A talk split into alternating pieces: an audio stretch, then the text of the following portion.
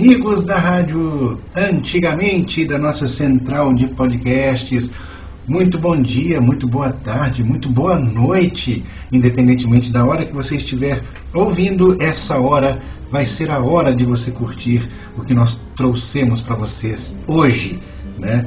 Uma, uma entrevista com uma pessoa que é assim, fantástica, sensacional, bacana demais, um adjetivo positivo que você quiser dar. Né? É, nós trouxemos né, com muita alegria, com muito prazer, foi uma para nós foi uma experiência fantástica. Nós trouxemos para falar com a gente Paula Santoro, né? para quem não conhece, uma grande cantora é, mineira, compositora e fonoaudióloga. Vocês vão ouvir tudo que ela tem para nos dizer. Ela falou com a gente um pouquinho sobre como era a Belo Horizonte dos tempos da juventude dela. Ela hum, falou da passagem, né, da, da, experi da, da experiência, digamos assim, que ela teve lá em Iriri, que fica em Anchieta, no Espírito Santo, né, que é a, é a segunda casa de, do, do, do, dos mineiros. Né? Depois disso, ela falou da experiência dela é, no teatro, falou da experiência dela com, com os outras, outros gêneros musicais, como rock progressivo, entre outras coisas. Né? Falou também com a gente sobre as participações dela no teatro, as participações dela na televisão. Foi uma, uma coisa, olha, é, é indescritível, somente, é, somente se você ouvir o que, nós, o que nós trouxemos aqui, é que você vai saber é, o orgulho, a, alegria, a satisfação que nós tivemos em fazer esse, esse podcast. E, por fim, né, ela trouxe para a gente o que está no forno, o que está saindo para nos presentear, para presentear o seu público, né, as pessoas que, que tanto gostamos da boa música. Né? É, antes da gente começar, da gente passar a, a entrevista, nós temos um, um pequeno esclarecimento para fazer. Né? É, essa entrevista foi feita é, naquele, naquele formato, né? Nós encaminhamos as perguntas por escrito e ela, foi, ela nos respondeu por, por áudio, pelo, por WhatsApp, né? É, e aí, você, aí vocês vão ver, aí vocês vão ver o, a, a fineza, a educação, o carinho que ela tem com, com o público. É um negócio assim que é, me, me surpreendeu muito, né, diga-se de passagem, porque ela tinha tudo, né, o porte artístico que ela tem, é, para simplesmente não responder os nossos, o, o nosso convite. Mas ela, né, se, ela respondeu, respondeu bem, né, e parece que sempre respondeu com um sorriso no rosto. Um negócio muito interessante. Então, para a gente não estragar as respostas com as perguntas, é, nós optamos por é, deixar, é, deixar ela falar, vamos dizer assim, né, sem interromper com perguntas. Ah, os únicos momentos que nós interrompemos foi com as músicas que ela cantou né, ao longo da carreira. Então, sem mais complicações, sem mais apresentações, né? Ela dispensa apresentações, inclusive, mas sem mais, antes de, sem mais nada, vamos então ouvir a entrevista e as músicas de Paula Santoro. Olá, Gustavo. Olá, ouvintes da Rádio Antigamente. Aqui é a Paula Santoro, cantora, preparadora vocal, fonoaudióloga e compositora. Eu, durante a pandemia, eu passei um ano praticamente direto aqui em Belo Horizonte, de onde eu falo. E olha, Belo Horizonte hoje é muito diferente de Belo Horizonte da minha infância, da minha juventude, né? Nessa época, eu lembro que tinha assim a novela Estúpido Cupido, tinha a novela é, Dancing Days, e tinha muito essa coisa da, das discotecas, né? A gente ia muito às discotecas, tinha o. É, como se fosse um, uma matinê, né? Acho que era Jambalaya, discoteca que eu ia e tal na minha adolescência. E tinha muito também essa história de andar de, andar de patins, né? Tinha uma febre de patins, que eu não sei, em alguma novela também. Alguma novela dessas que instituiu essa mania de patins, né? Patins no gelo e patins mesmo de rua e tal. Então, na minha época tinha muito isso. Tinha, teve o boom dos shopping centers, né? Na minha época, então é,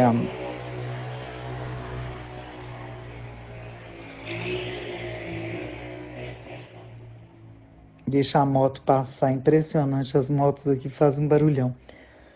Então, teve um boom né, dos, dos shopping centers na minha época, que antes não existia isso, não existia shopping center né? E, bom, eu, eu penso muito assim que as pessoas se encontravam sem precisar é, é, programar, né? Tinha os pontos da, da Savassi, que era um lugar mais badalado, assim, na época, era a Savassi, e ali tinha alguns pontos, assim, a, também a padaria BC, tinha o Doce Doce, que era um lugar legal. É, tinha os points na Savassi legais, sorveterias, coisas assim, que eram pontos de encontro, né?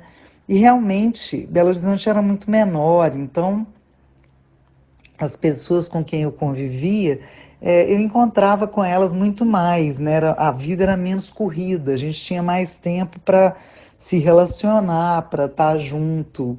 Então era bem diferente do que é hoje, né? Hoje realmente Belo Horizonte cresceu.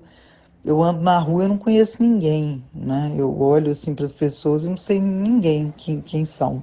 Na minha época a gente andava na rua e sempre encontrava alguma pessoa conhecida, né? Então realmente é, é, é outra cidade. Em relação ao Loyola, né, o Colégio Loyola, eu estudei oito anos no Colégio Loyola e é, durante o recreio, muitas vezes a gente ia para o campão ouvir música, né? Na, na, época era fita cassete, então tinha aqueles. É, como se fossem uns, uns tocadores de fita cassete, né? Portáteis. E aí eu me lembro de ter descoberto Toninho Horta, né? Terra dos Pássaros, esses discos maravilhosos do Toninho, né? Do início da carreira do Toninho.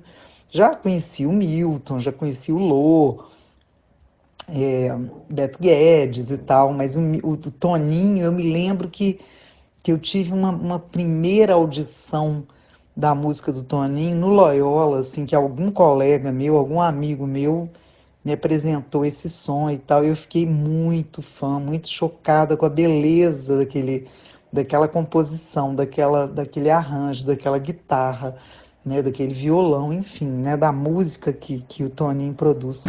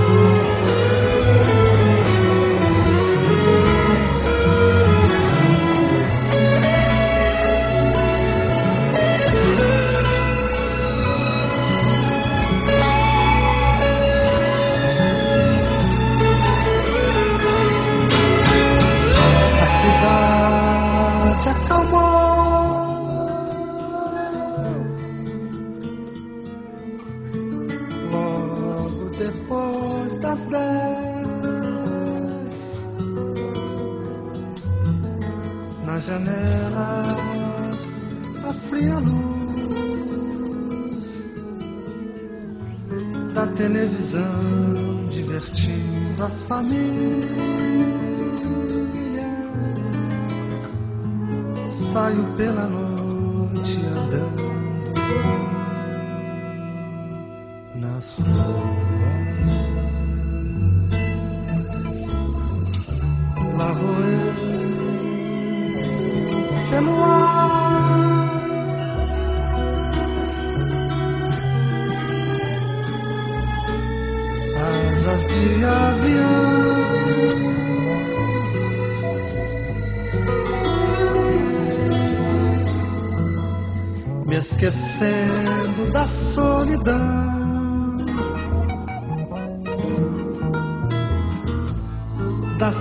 grande,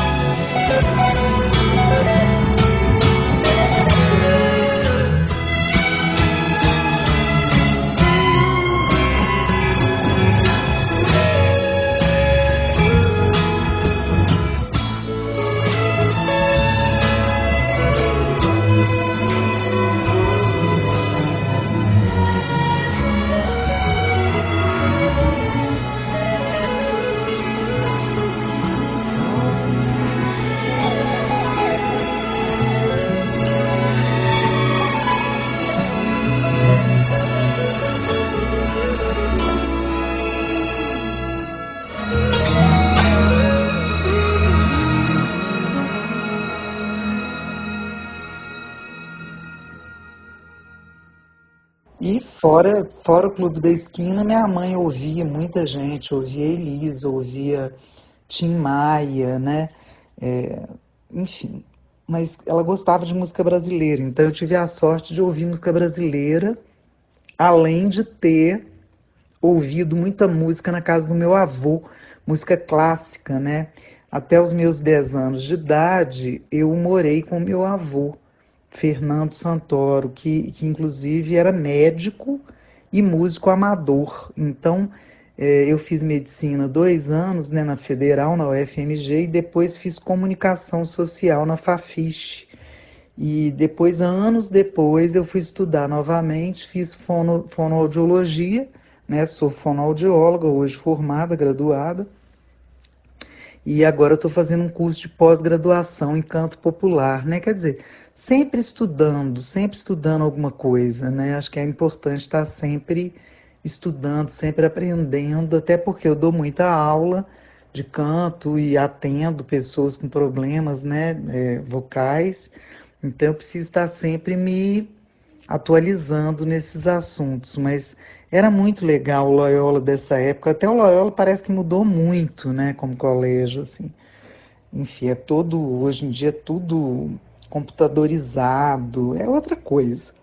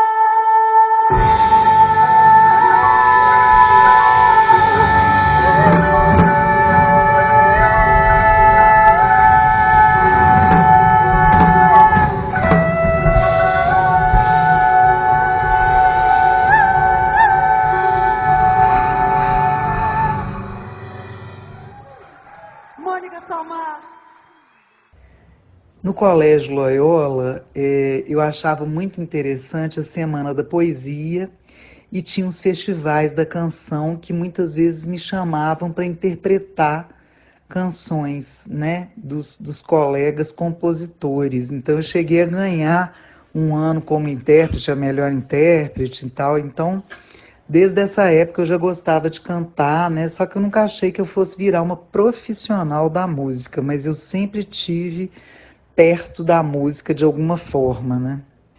É, falando dessa época musical, né? Eu não posso esquecer, né, que eu ouvia muito Flávio Venturini. Eu tinha um amigo meu, né? A minha geração gostava muito de ir para o interior de Minas nos fins de semana, né? Tinha muitos colegas meus que viajavam nos fins de semana para conhecer lugares tipo Diamantina, é, Lavras Novas, Tiradentes, Bichinho. A gente ia muito para esses locais, né? E eu lembro que eu ia muito com um amigo meu, né? Às vezes ele me chamava para a gente passear no fim de semana e almoçar em algum lugar, e a gente ouvia muito Flávio Venturini, né? Aquele disco dele, que ele está sentado numa pedra, né? Meio com o cabelo molhado assim, como se tivesse nadado numa cachoeira, né? Então a gente ouvia esse disco direto, direto. Eu era viciada no Flávio, né?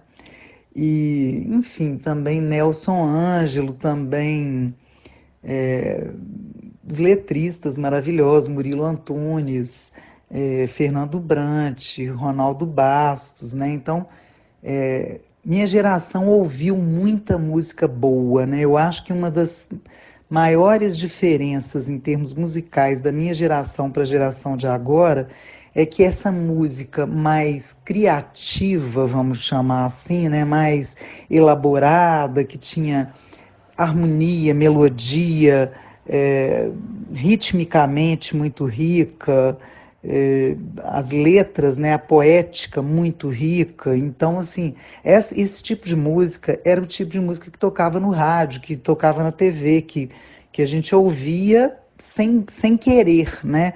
Mesmo que a gente não quisesse ouvir canções, quando a gente punha na televisão tinha programas com esse tipo de repertório, no rádio tocava isso. Então era, era, era uma, um período em que a qualidade das, da elaboração das canções, né, o ofício, a, a coisa artesanal das canções era mais elaborada. Né? É difícil falar que isso é música de qualidade, que isso é música boa, música ruim, é complicado, né? É, colocar dessa forma, porque cada um tem a sua própria percepção do que, que é bom e ruim, do que, que ele gosta ou não gosta. Mas fato é que era uma música mais elaborada, né? Com mais elementos que te faziam pensar, questionar. Era uma música mais transformadora em termos de é, trabalho cerebral, né, de elaboração de linguagem, enfim, era uma música que educava no sentido de te fazer pensar, né? Era uma música assim.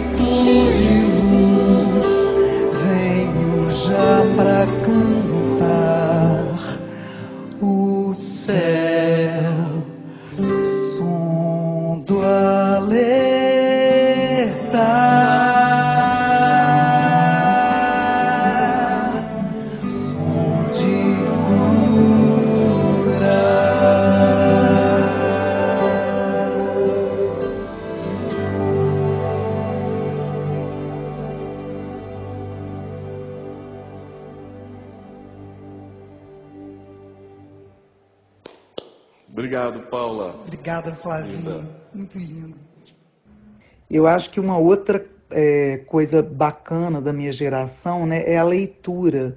né? Nessa época não existia internet, na minha geração, na época que eu era adolescente, então é, a gente tinha mais tempo para ler, ler livro, né?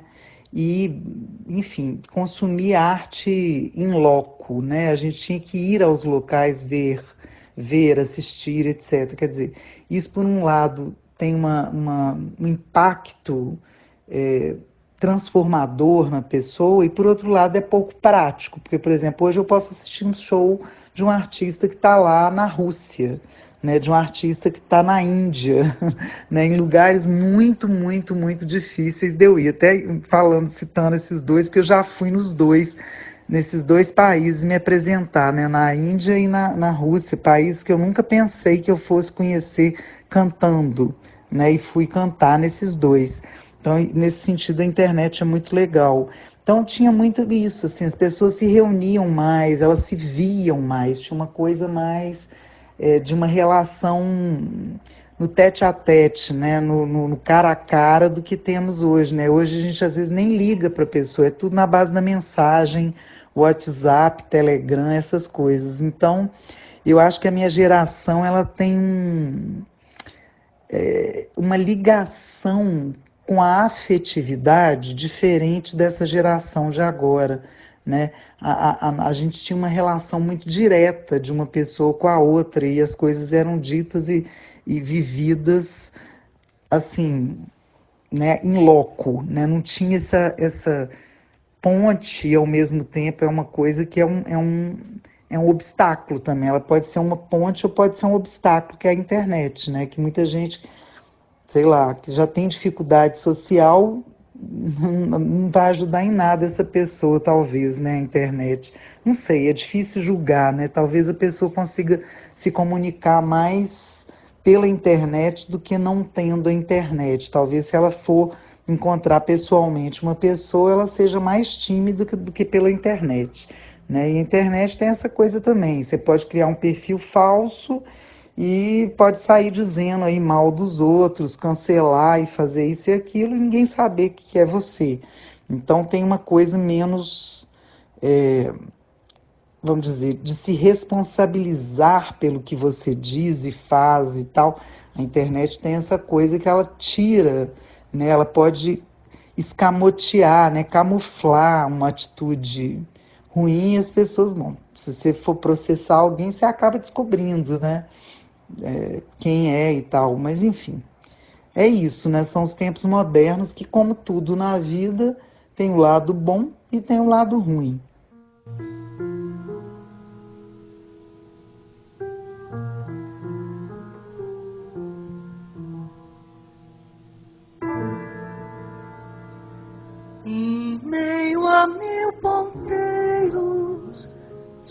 Desincronizados a quem veja a flor entre canteiros gastos, dias escassos de cor. E aquele arranha-céu que arranha a mão de Deus e sacrifica a flor.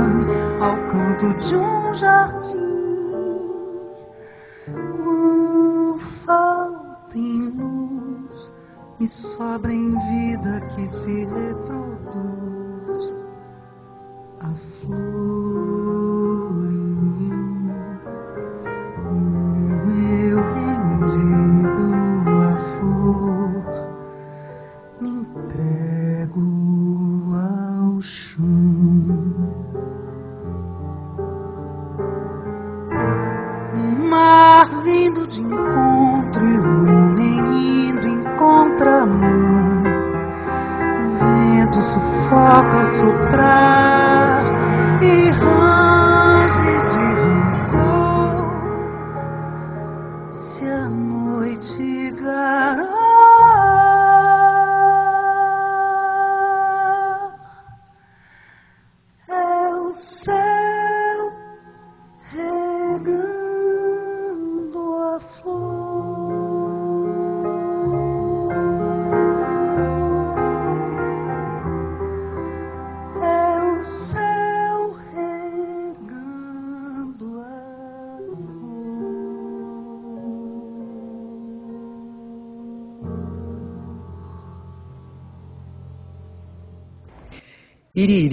era uma cidade muito legal na minha infância e juventude, né? Até hoje eu acho muito legal, um balneário pequeno ainda, né? E cresceu muito de- dessa época para cá, mas não tanto como Guarapari. Ainda é uma cidade bucólica, mais pacata. Enfim, é gostoso, é bem. Eu gosto de ir para Iriri até hoje. Nessa época de infância e juventude, eu ia todo ano, né? Eu passava férias lá todo ano e acabei criando uma turminha lá de, de amigos que eram de Vitória, na sua grande maioria, e alguns eram músicos, e eles criaram um festival. E a primeira vez que eu subi num palco na vida foi em Iriri, no clube de Iriri, né? Lá tem um clube e eles fizeram um festival nesse clube e eu cantei uma música de minha autoria. Nessa época que eu tocava violão, aos 10 anos, 12, por aí, é, eu compunha, né? Então foi muita emoção para mim cantar pela primeira vez, subir num palco pela primeira vez e ainda cantando uma canção minha. Então, Iriri eu tenho muito boas lembranças, né? É, de ficar na beira da praia, na- mesmo na, na areia, né? A casa da minha tia, que era onde eu ia, que existe até hoje, né? Ficou para os meus primos. A casa da minha tia é uma casa deliciosa que é em frente ao mar e tem uma varanda grande. Então, às vezes eu ficava tocando violão na varanda, às vezes eu ia para a areia mesmo da praia, encontrar o pessoal ali, ficava tocando violão, né? Luz da lua, aquela coisa gostosa de, de um lugar pequeno que não tem violência, que é muito tranquilo. Então era muito gostoso ir para Iriri. Até hoje eu gosto muito, acho uma cidade gostosa, né? Um vilarejo ainda, né? Não chega nem a ser uma cidade. Eu acho que nem é município, nem sei. Mas Iriri, pô, adoro.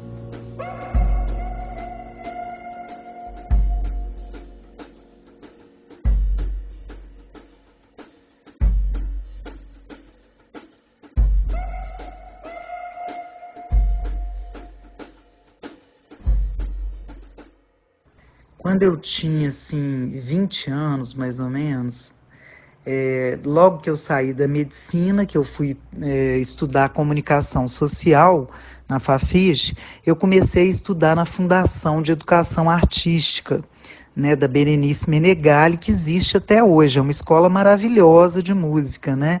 Quem não quer entrar no conservatório, acho que vale muito a pena estudar na Fundação. E ali eu estudei violão, piano e canto erudito, né? Tudo, tudo erudito na época, né? Só tinha esse tipo de curso mais de, de, de música clássica, vamos dizer. E uh, quando, na minha época na fundação, a gente tinha um painel né, de avisos, porque não tinha internet, não tinha nem celular. E aí eu vi um anúncio, procura-se contralto para o grupo vocal Nós e Voz. E foi aí que eu comecei a minha carreira de cantora profissionalmente.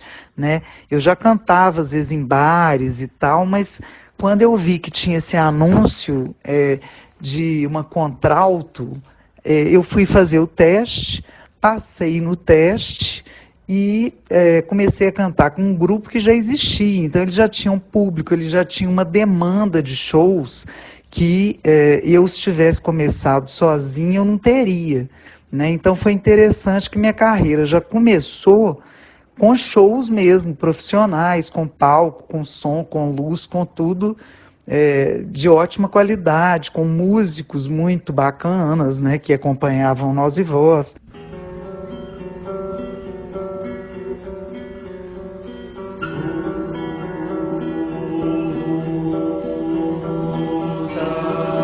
Sei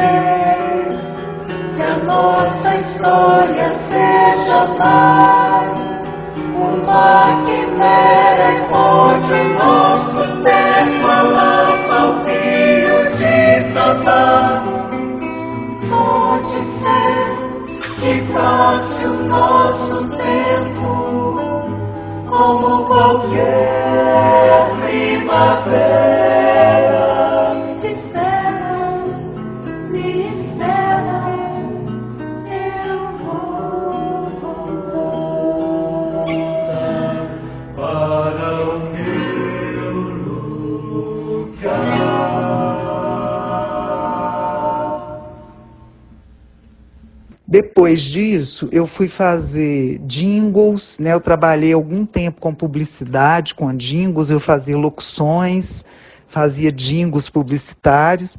E nesse período também que eu trabalhei com jingle, eu conheci o Marcos Viana. O Marcos Viana, né, líder do Sagrado Coração da Terra, grupo de rock progressivo, me viu no jingle e me chamou para cantar com ele. Então, nessa época, né, o Marcos Viana me chamou para cantar com ele no Sagrado, fez um teste assim absurdo, me pediu para cantar no grave, no agudíssimo, é, pediu para eu aprender todas as músicas dele, todas, de todos os discos, que ele não sabia exatamente qual era o repertório que ele ia fazer no show. Então, eu fiquei por conta de aprender todas as músicas do Sagrado, né, uma loucura, decorar a letra, decorar melodias complexas de todas essas músicas. Eu lembro que eu fiquei assim, furnada no meu quarto estudando esse repertório do Marcos Viana. Depois, nessa época, Marcos fez a trilha do Pantanal, né? E aí é, tinha a turnê do Pantanal. Foi maravilhoso. Eu trabalhei bem nesse período. Então a gente fez muito show, viajamos o Brasil inteiro, né, com essa turnê. E era lindo, porque também eu adorava a novela, eu adorava a trilha, e o Marcos não gostava muito de cantar, ele tocava violino, tocava teclado, mas ele não curtia tanto ficar cantando no show. Então ele me dava muitas canções da trilha para eu cantar no show. Né? Então a, a, trilha da Jume do Jove, um monte de coisa que eu achava linda, eu, eu que cantava, não era o Marcos. Né? Ele cantava mais o tema de abertura, que era ele mesmo, né? que era ele que cantava de fato, e eu fazia os vocais, mas praticamente o resto todinho do repertório era eu que cantava. É, depois disso, ainda no Sagrado, é, e ainda no Nós e Voz, né? Nós e Voz, Sagrado, tudo meio, meio junto. Talvez eu tenha me afastado um pouco do Nós e Voz nessa época. Não me lembro bem. É, me lembro que também fiz a trilha, a, o tema de abertura de Ana Raiz é Trovão, né? Então o Marcos me chamou para fazer o tema de abertura e aí foi muito legal. A gente foi no programa Milkshake da Angélica. Tem até esse vídeo aí que eu postei no meu Instagram, né? Paula Santoro, underline oficial, quem quiser seguir no Instagram. Né, eu postei esse vídeo outro dia, nem me lembrava disso, foi muita emoção ter ido cantar isso no, no programa da Angélica, enfim.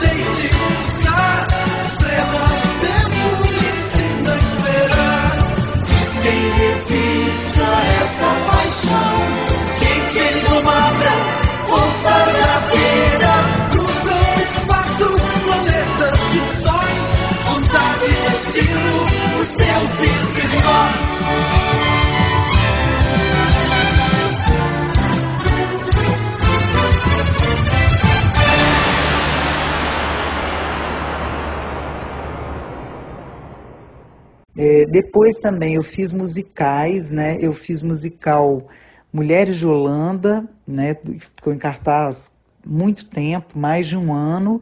E antes de Mulheres de Holanda, eu fiz Manuel o Audaz, né? Manuel Audaz era dirigido pelo Nestor Santana com roteiro de Fernando Brant. E Manuel o Audaz, né, aquela música do Toninho Horta, para quem não sabe, Manuel é um jipe, né?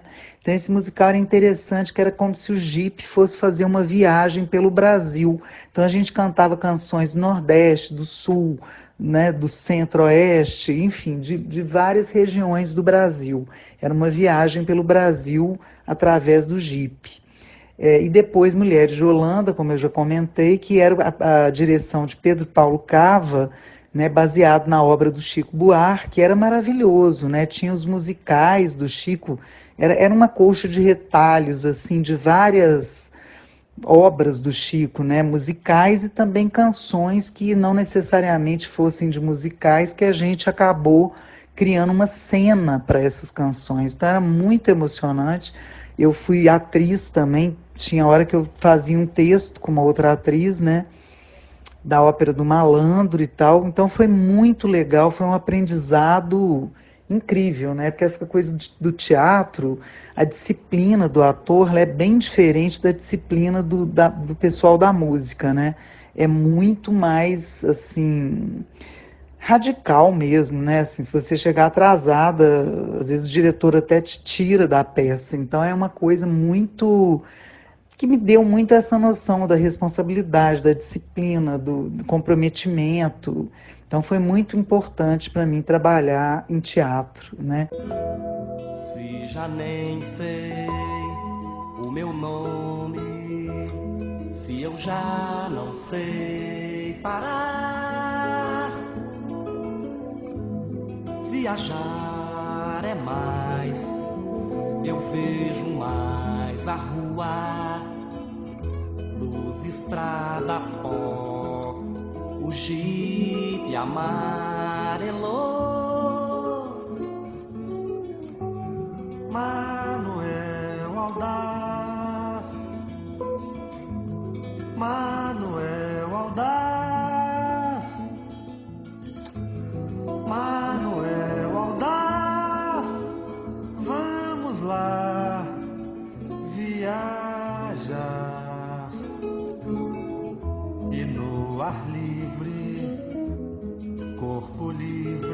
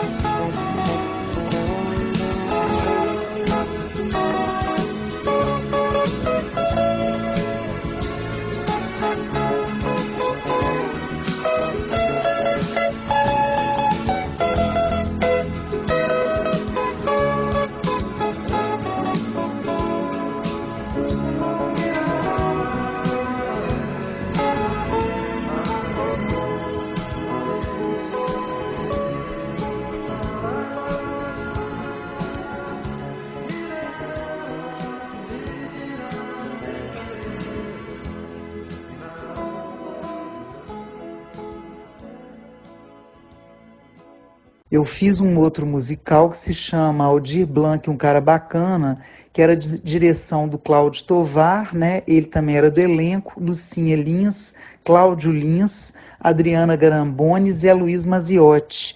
Então nós fizemos com uma banda mesmo, era um trio, né? Baixo, bateria e teclado. Ficamos em cartaz no Rio, em São Paulo, não trouxemos para Belo Horizonte, a gente não tinha patrocínio, então era complicado. É, foi muito legal essa experiência, né? Como o próprio título diz, canções do Aldir que são maravilhosas, né? O Aldir era genial, né? Uma grande perda que a gente teve na pandemia foi a morte do Aldir Blanc, né? Que é um dos maiores gênios que a gente tem na, na história da música brasileira. É, e aí, bom, foi interessantíssimo trabalhar com esse pessoal também, que eles já tinham muita experiência em teatro e tal, e eu só tinha tido pouquíssimas experiências, então sempre aprendendo, né? Foi muito legal. Esse musical, Aldir Blanc, eu já estava no Rio de Janeiro, né? É, depois do musical Mulheres de Holanda, eu me mudo para o Rio de Janeiro, fico um tempo no Rio, né? Sempre vou para o Rio e volto para Belo Horizonte, né? Porque minha família toda é, é, de Belo Horizonte, meu pai é de Poços de Caldas, né? Mas fora isso, a grande parte da família é de Belo Horizonte, moram aqui, né? Só a minha irmã que está morando, uma delas que está morando em Natal, no Rio Grande do Norte, agora há poucos anos, né? Mas enfim, nessa época ela morava aqui também. Então, é, em Belo Horizonte também.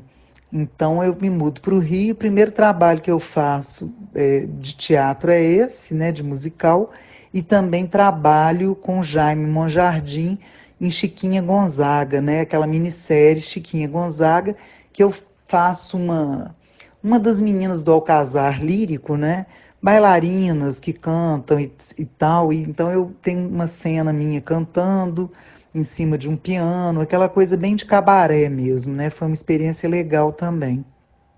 É, em termos de achar o meu estilo musical, realmente foi, foi um, um processo. Né? Eu comecei no Nós e Voz, que era MPB, né? que a gente cantava um pouco de tudo. Tinha, às vezes tinha uma música ou outra que era pop, que era mais pop e tal. Não chegava rock, eu acho que não tinha muita coisa no Nós e Voz de rock, mas mais pop e MPB. Depois o, o, Marcos Viana, rock progressivo. Depois eu fui fazer esses musicais que era MPB, né? Aldir Blanc, Chico Buarque, e, enfim, Manuel Aldaz também era só música da MPB. E aí depois eu fiz um disco mais pop, né? Que teve uma gravadora que me contratou e tal, e aí assim, ela até mudou alguns arranjos, botou um DJ para colocar uma batida, então ficou mais do que pop, né? Ficou até dance na época, assim, tinha essa estética. Depois, aí eu passei um tempo assim querendo me encontrar, fiz um disco que foi um brinde de fim de ano para uma empresa que se chama Valer, não sei nem se existe mais, que o Nestor Santana era o diretor sei lá, de marketing ou diretor cultural dessa empresa. Então, todo ano a empresa lançava um disco e dava de brinde para os seus funcionários e clientes. E aí eu fiz um disco bem bonito que se chama Sabiá, né? Só com canções que tinham na letra a palavra Sabiá. E aí esse disco até foi um disco que me levou para a Europa, né? É, eu tinha ido para a Europa uma vez antes de ter esse disco. Eu acho que eu não tinha ainda esse disco é, num festival que chamava Brahma Brasil Festival, que eu tive a oportunidade de subir no palco com, com Gil, né? eu e outras pessoas, não só eu, é, foi muito legal, em Sanary-sur-Mer, na Côte d'Azur. Foi a primeira vez que eu fui para fora do Brasil. Depois eu fui para Luxemburgo, aí foi com esse disco Sabiá, e depois eu já fiz outras turnês, né? Com Ginga, eu fiz turnê quando a gente trabalhou junto em 2007. Durante o ano inteirinho de 2007 eu trabalhei com Ginga, cantei no disco dele Casa de Vila, gravei a canção Via Crucis, né, dele do Edu Knaip.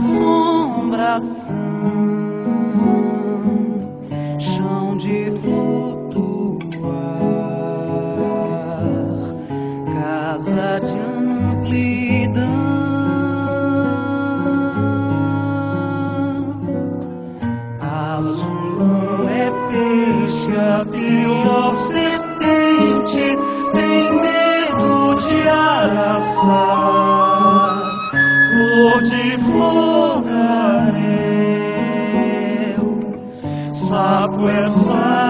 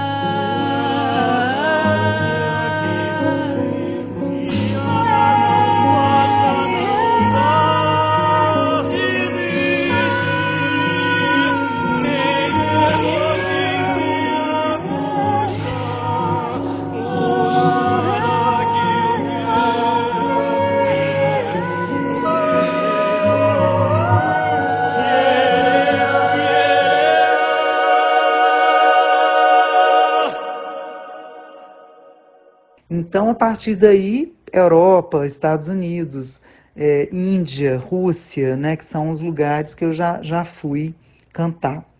É, é, bom, nessa, ness- nessa caminhada aí, né, é uma coisa muito importante que eu fiz foi cantar em Londres, na BBC TV, né, de Londres, é, num programa maravilhoso que se chama Later with Jules Holland, né? Tem, passa na televisão, né, no canal a cabo, passa esse esse programa.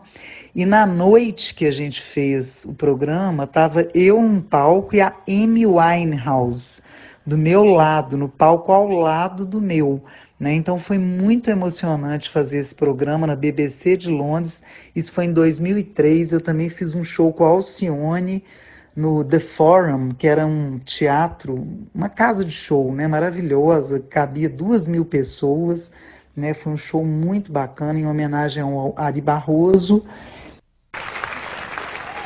Now, the lights have gone up, it's gone nice and bright. Let's change the ambience. Let's have some different rhythms. And then one of the most beautiful voices that I've encountered for a long time. I'm going to move over into this corner and we welcome Paula Santoro.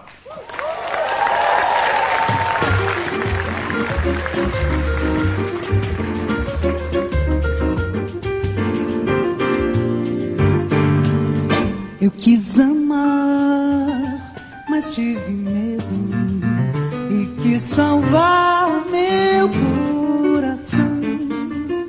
Mas o amor sabe o segredo. O medo pode matar o seu coração. Água de beber, água de beber, camarada. Água de beber, água de beber, camarada. Eu nunca fiz coisa Entrei pra escola do perdão. A minha casa vive aberta. Abri todas as portas do coração. Água de beber, água de beber, camarada. Água de beber, água de beber,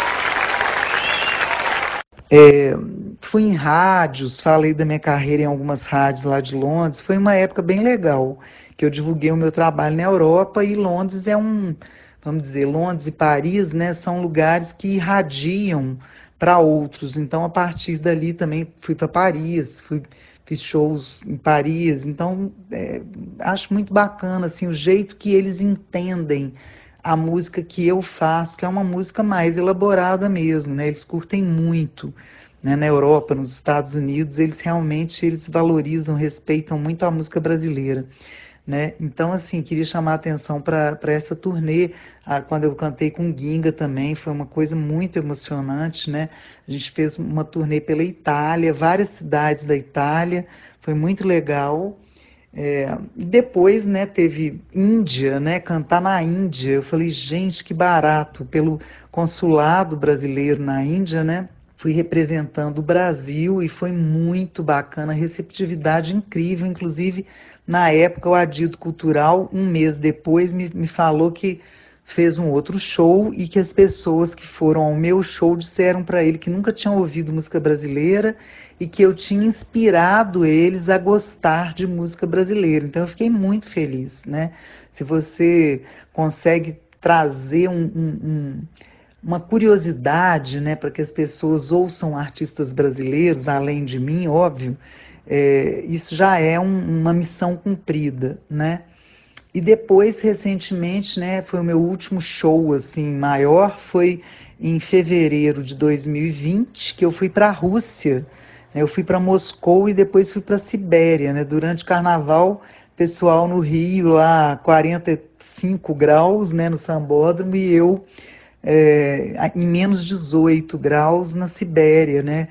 Foi um pianista russo é, que é diretor musical de um, de um compositor russo.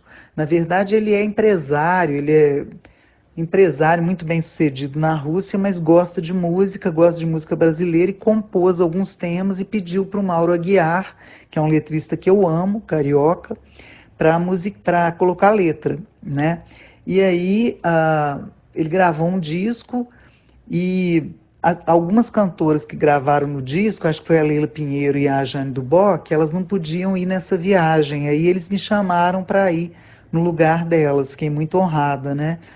E aí acabei, acabou que esse pianista me chamou para fazer uma turnezinha de seis, sete shows na Sibéria, logo após os concertos de Moscou. Então foi muito, uma experiência muito bacana também, né? Boa